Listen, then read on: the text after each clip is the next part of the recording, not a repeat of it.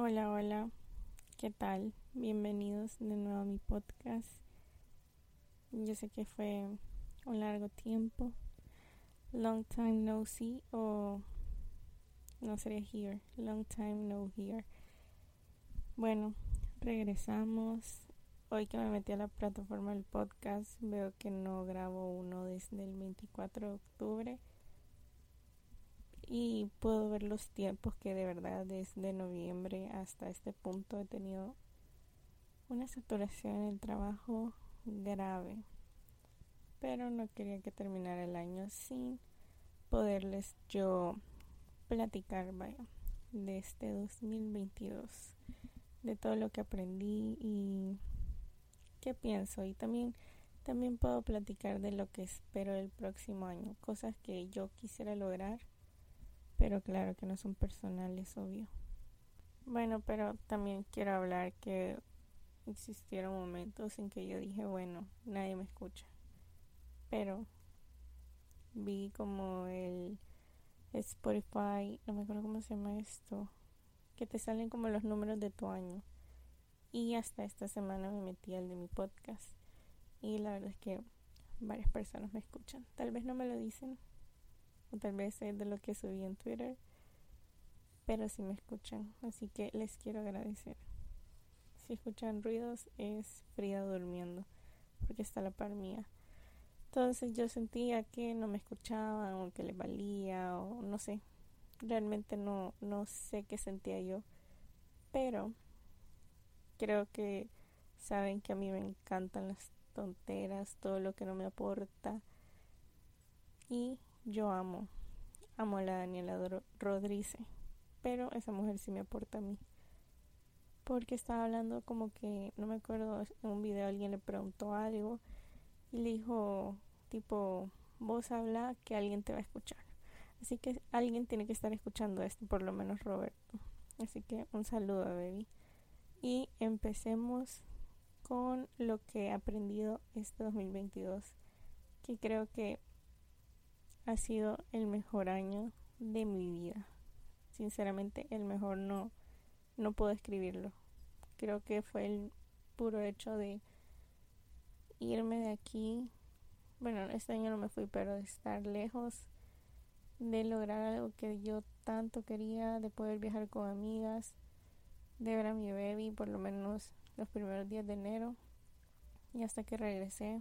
la verdad es que estos últimos meses han sido difíciles. Ese adaptamiento a mi realidad, que yo, una parte de mi realidad que yo no quería regresar básicamente, ha sido un poco difícil. El trabajo también ha sido un poco difícil, el ejercicio, pero bueno, de eso vamos a estar hablando después. Así que empecemos. Número uno, y creo que lo más importante, Creo que por falta de tiempo y organización no lo he podido seguir, pero sin duda el otro año lo quiero seguir manteniendo. Es que empecé a ir a terapia. De verdad es que si han escuchado este podcast ya saben que este fue mi año de terapia y fue como darme cuenta de tantas cosas. Es que saben, a mí no me gusta escuchar consejos de nadie. Y tal vez pueda que esté mal pero tengo esa mentalidad de que si la voy a regar, la voy a regar por mis propias decisiones que fueron basadas en mis propios pensamientos. Entonces muchas cosas no me daba cuenta porque obviamente no le contaba las cosas a nadie y a veces solo Roberto sabía todo, pero es como esa, la psicóloga era como esa tipo de amiga que te abría los ojos de las situaciones y de personas. Yo te he visto TikToks que dicen como que eh, cuando vas a terapia te empiezas a alejar de personas y sí, o sea, 100% creo que me cambió la vida. Es algo que quiero seguir haciendo y full recomendado. Siguiente. Este año también aprendí que puedo viajar sola. Obviamente me fui a Barcelona sola pero habían personas esperándome, mi piso me estaba esperando, mis amigas que había hecho antes me están esperando. Pero no es lo mismo irte a otro país y que no te esté esperando nadie. O sea, ni siquiera en un piso, en un hotel, nadie. Pero ¿qué pasó? ¿Cómo pasó todo esto? Yo después de los exámenes tenía como un mes libre. Pero mis amigas o se iban de viaje con sus familiares o venían sus familiares. Y yo no quería perder el tiempo que por, o sea, no voy a viajar por porque voy a estar sola, que no sé qué. Entonces yo, yo le dije a Roberto, bueno, para aclarar, Roberto es el que me ayuda a gestionar todas mis cosas. Entonces él me gestionaba mis viajes. Entonces yo le dije, bueno, quiero ir a este lugar, este lugar y este lugar. Obvio, todo me lo pago yo. Pero él me ayudaba. Entonces, pero ve, va a ir sola, que no sé qué, que bla, Y yo, sí, sí voy a ir sola, sí voy a ir sola. Y lo logré. Y creo que ha sido de las mejores experiencias de mi vida. Lo volvería a hacer mil veces. No me imagino sin haber ese. Fueron tres países. Tres países. Mónaco. ¿Cuál fue el otro? Alemania, Berlín. Y Países Bajos, Ámsterdam. Países Bajos, ¿verdad? Creo que sí. Sino que Clemencia. o sea, Holanda, ahora Países Bajos. Y les juro que me cambió la vida. O sea, me di cuenta que amo estar sola, que me caigo súper bien, que soy la persona más divertida, que todo era mis tiempos, no saben cómo me cuesta esperar a las personas, pero todo fue mi tiempo, todo lo hice como yo quería, así que todo fue perfecto. Otras cosas que aprendí fue asumir retos y a lograr reconocerme lo que yo he logrado. Porque creo que toda mi vida yo veo todo de menos. O sea, pero no es porque yo sea una mala persona conmigo misma, sino que es como que, ah, bueno, pero se supone que así debería de ser yo siempre. Por ejemplo, bueno, Cosas básicas. Bueno, me gradué del cole, pero se supone que yo lo tengo que hacer. Me gradué de la UAT justo en el tiempo que debería. Bueno, es porque eso es lo que se supone que tenía que hacer. Y cada logro de mi vida es como que bueno, pero se supone que así tuvo que haber sido siempre. O tal vez digo, bueno, lo logré por pura suerte. Y no, marica, o sea, no, Adalicia, no lo lograste por pura suerte. Vos pasabas 7, 8 horas estudiando todos los días para lograr lo que tenés ahorita, que es tu máster. Pasaste, o sea, un mes durmiendo 3 horas diarias para lograr tu máster. No fue suerte. Entonces, esas cosas sí las voy aprendiendo. Quiero hacer una pausa para pedir perdón por si me escuchan bien gangosita. Tengo un problema con mi nariz que no quiero hablar. Entonces ya eso me tiene abatida. Pero disculpa si me escucho bien gangosa. Pero continuamos. Vamos con esta que me ha tocado el ego. Y es que yo aprendí a pedir perdón. Va, esto fue creo que lo más difícil. Tuve que uno tiene diferentes amistades, algunos son cheros, no sé qué, y otras son como hermanas hay peleas como con amigos que son como peleas de hermanos.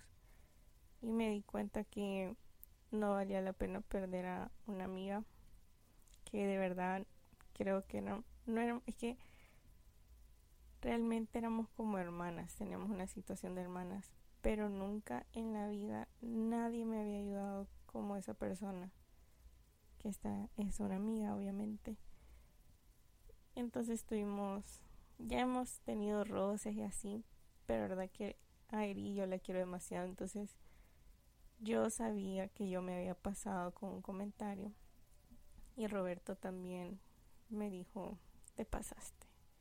Pero yo de verdad estaba muy enojada porque de verdad que yo espero siempre comunicación de las personas. Pero la otra persona no se comunicó y me salió con una cosa que vos decís que tiene que ver el el codo con el culo.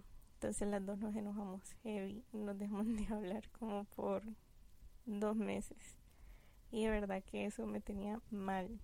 Y yo creo que si la gente me conoce, saben que a mí me da igual perder a las personas. Me da igual perder a las personas. Pero yo siempre hacía retrospectiva en todo lo que me ayudó en este año, Eri. Como nadie creo que me ha ayudado, además del baby, claramente. Pero no les puedo explicar de lo mal que yo me sentía. O sea, yo me dormía y pensaba en ella, como que, ay, no, no puede ser que ya no hablamos. Y una vez yo dije, bueno, le voy a escribir. Pero obviamente no le escribí en chat, sino que lo hice en notas. Entonces decía, bueno, mañana se lo voy a enviar. Mañana se lo voy a enviar. Y hubo un día que yo dije, no, ya no, ya no puedo más. Y se lo envié y me contestó rapidito que gracias por escribirle. Ella también me pidió perdón. Y desde ese momento hemos estado hablando y soy la más feliz. Entonces, pidan perdón si ustedes se han equivocado. Miren, perdón, pero esto de la nariz no puedo hablar tanto tiempo de un solo. Así que voy a ir haciendo pausas porque no puedo respirar. Como decía, creo que si ustedes se han equivocado, pueden pedir perdón si es una persona que realmente vale la pena. Porque hay personas que de verdad no se puede equivocar, pero creo que también existen personas que no valen la pena recuperarlas, sinceramente. Eso, eso es algo que uno tiene que hablarlo. Y que pase ni modo. No, no algo tiene que seguir porque sí. A veces lo mejor es contacto cero con otras personas. Miren, y siguiente, que eso me encanta porque yo no era así antes. Este año aprendí a ser picky en el aspecto de quien le doy importancia, aunque sea en las mínimas cosas. Por ejemplo, yo antes me escuchaba un chambre de alguien que ni yo sabía, o de gente muy, muy, perdón, pero muy X. Yo me escuchaba el chambre les juro que ya no me interesa escuchar chambres. Otra cosa es que yo vea cosas que digan, mmm, sospechoso de tal persona, pero no me interesa escuchar chambres de personas X, ya ni de personas normales. De verdad que he encontrado en mis amigas que eran del cole, que realmente en el cole yo no me llevaba con ellas, pero ahora sí, y les juro que no hay chambre, o sea, todo es tan bonito uno hablar de uno, de su trabajo, de lo que hace, de cómo se siente, sus sentimientos, su evolución en terapia, de verdad que es bien bonito. Continuamos, ¿qué más tenemos en la lista? Mm, puse que puse lo del viaje sola a esto. Esto es importante. Que por primera vez en mi vida o sea, siempre había ido a reuniones con la familia Roberto. Pero aprendí que es estar en familia. Pero estar en familia juntos. Juntos. O sea, yo decía, como que yo nunca crecí con eso. Y de verdad que este año hasta me puse a llorar en la cena de acción de gracias de la familia Roberto. Porque yo realmente no entendía cómo alguien podía ser tan pegado con su familia. O sea, yo no entendía, pero qué pasa es porque yo nunca lo había vivido de esa manera. Entonces, eso fue algo bonito que aprendí este año, como estar en familia, aunque no fuera mi propia familia, creo que es de las cosas más bonitas que viví este año. Otra cosa que aprendí es a no dejarme llevar por las apariencias ni por los podcasts de las personas. Yo sé que mucha gente cree que algunas personas que tienen un podcast son la santa divina palabra. Y claro que no. Les voy a dar un ejemplo. Había una youtuber, influencer mexicana. Bueno, esta niña nunca lo va a escuchar. Que es la Sofía Guillemín, algo así se llama. Entonces yo decía, wow, esta niña, wow, tiene un podcast, wow, habla súper bonito, habla como de esas personas que vos decís que sabia es, o sea, como que le dan valor a las palabras de esas personas. Y vos decís, wow, es súper, ay, yo soy anti good vibes. de verdad que no me gusta, pero ella me da una buena vibra. Pero ¿qué pasa? Hablaba, hablaba tanta maravilla y que no sé qué. Y que y que le empiezan a exponer en Twitter de que era súper mala, de que en los antros de México hacía no sé qué cosas a las personas, que les hablaba mal a no sé qué personas y de verdad que yo dije, o sea, cuánta gente se va en chuco con los podcasts de las personas creyendo que son good vibes y no son realmente good vibes, no tienen nada. Que eso también quiero aclarar que yo no soy la la santa palabra, la más sabia ni nada, porque yo solo soy yo. Y yo de buena vibra no me va a picar, yo no soy mami. Entonces, eso les quería decir, era una aclaración para que no se anden creyendo, bueno, aclaración de que yo no me ando creyendo que tengo la divina palabra y como beware de que no todo lo que ves es realidad. Eso hay que tenerlo claro, amigos. Pero ya pasemos a o sea, las cosas que quiero lograr el próximo año. Bueno, esto yo creo que va de la mano con que fue mi mejor año. Yo creo que en ningún año yo había engordado tanto como lo hice este año. Pero es que a veces veo en retrospectiva y, y lo entiendo, de verdad que yo me pasé. O sea, este año yo me mamé con la comida. O sea, qué exagerado.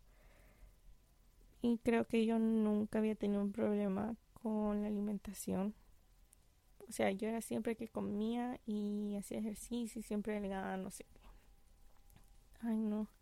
Pero este año, de verdad que he sufrido una crisis con la alimentación horrible. Yo nunca había sentido culpa con la comida y ahora siento una culpa horrible. Como que yo decía, no sé qué vivir con culpa de comer, porque nunca me había pasado hasta este año y de verdad que es un trabajo de día a día, sin duda alguna. Entonces, en mis resoluciones, New Year's Resolutions, o no sé cómo se dice, es mejorar mi salud en cuanto a alimentación y ejercicio. Esto siempre pensando en la Alicia de 50 años, la Alicia de 70 años, incluso la Alicia de 80 años.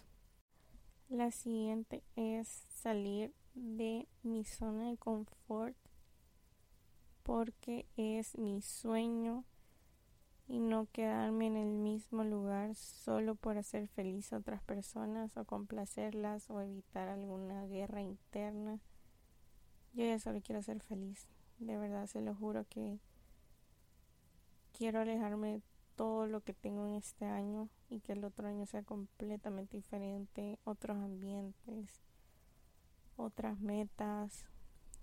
De verdad que quisiera cambiar todo. Menos a Roberto. Roberto sí se queda conmigo este año. De ahí con los estudios. Miren, yo soy una fiel creyente de la educación continua. Quiero aprender de todo, quiero aprender más cosas, me quiero meter a más cursos. Entonces, eso. ¿Qué más podría ser? Aprender a cocinar más, maybe. Ah, esto es importantísimo. Ordenarme financieramente. Creo que soy ordenada con respecto a mis con todos los pagos que tengo que hacer, pero sí debería ahorrar muchísimo más. Sonreír más. Estoy leyendo cosas random para ver qué puedo elegir. Sonreír más. No. ¿Para qué? ¿Qué más? ¿Qué más? Ser más. O sea, ser más ordenada, creo, sinceramente. Soy ordenada en cosas de mi trabajo y todo, pero ya mi vida personal como que necesita una ayuda. Y nada amigos, creo que eso es todo. Muchas gracias por escucharme y espero estar aquí más seguido. Pero por favor denme temas para hablar. Me pueden escribir en Instagram como Alicia Torres.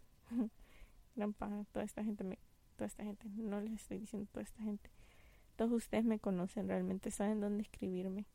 Y si tienen alguna idea para el próximo episodio me pueden decir. Bye.